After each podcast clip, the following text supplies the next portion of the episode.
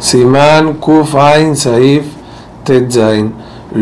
akos veiten la y. No se le puede dar de tomar al compañero del mismo vaso que uno tomó por peligro. ¿Cuál es el motivo de esto? Motivo número uno, que es el más famoso que está escrito en el Mishnah Berurah, que es porque no a todo el mundo le gusta tomar de algo que su amigo tomó y le va a dar asco y no va a decir nada y se lo va a tomar a la fuerza y se va a enfermar y puede llegar a peligro. Ese es el motivo primero que está escrito en el Mishnah Berurah. Pero hay un segundo motivo escrito en nombre de Rabbi Eliezer Agadol, que el motivo es capaz la persona tenga